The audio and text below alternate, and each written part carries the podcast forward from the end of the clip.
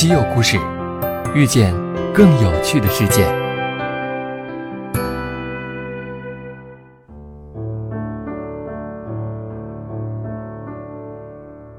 西门子调频一八四七的听众朋友们，大家好！一说起娃哈哈，相信对很多大朋友、小朋友们来说都是耳熟能详的。从酸酸甜甜的 AD 钙奶，到香甜可口的八宝粥；从遍布大街小巷的纯净水，到畅销中外的营养快线，娃哈哈不仅仅是一个家喻户晓的饮料品牌，而且也承载了我们对童年最美好的回忆。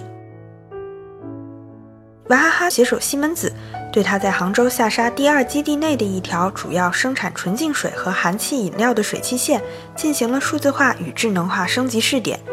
这是中国第一条实现了数字化和智能化的饮料生产线。借由这次的成功合作，我们专访了娃哈哈的创始人以及董事长兼总经理宗庆后先生，来听听他是如何看待娃哈哈和西门子的合作的。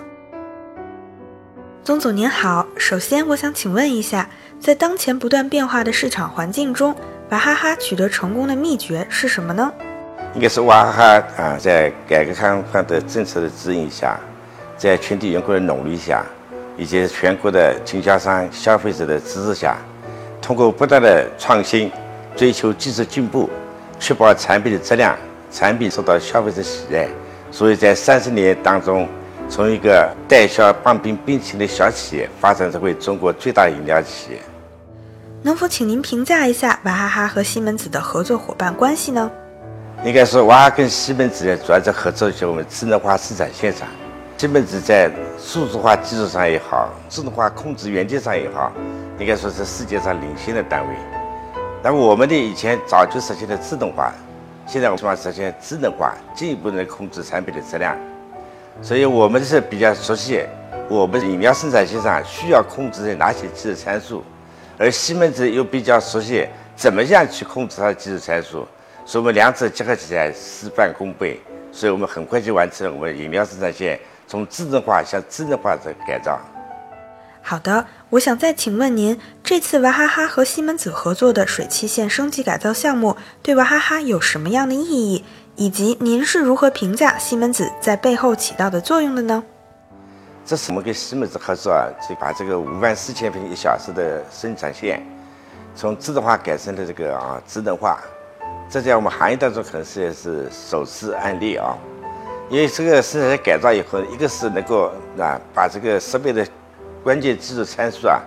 能够自动检测到，就自动这个控制，始终让它保持在标准的技术参数上。这样子也是使我们的产品质量得到更好的保证，也减少了劳动力，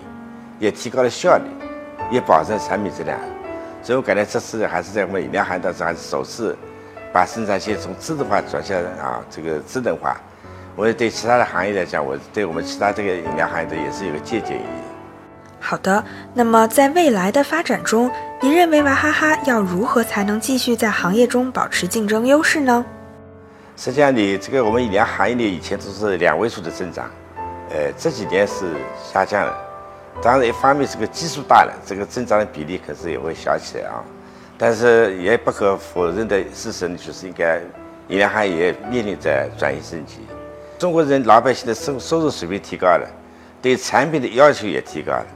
啊，以前是对食品就要求安全，现在不光是安全，而且还要健康。所以我们是希望从安全转向健康。另外，我们也想这个从装装备制造业方面也进行发展，因为现在我们饮料行业应该说自动化指数比较高的，我们很多行业的自动化都没实现，所以我们也可以这这这方面可以有所发展。好的，最后我还想请您展望一下，在未来娃哈哈和西门子在数字化、智能化领域继续深化合作的前景是什么样的呢？应该是我们国家这个在号召企业智能化啊，智能制造啊。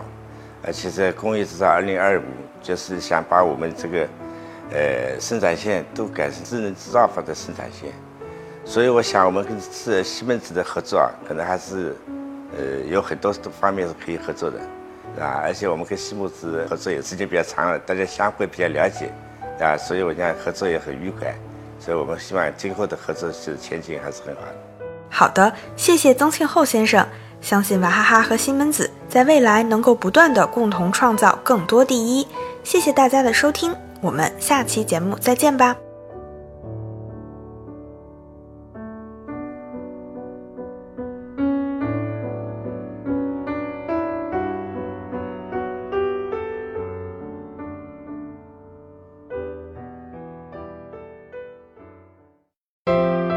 订阅《稀有故事》，用知识唤醒你的耳朵。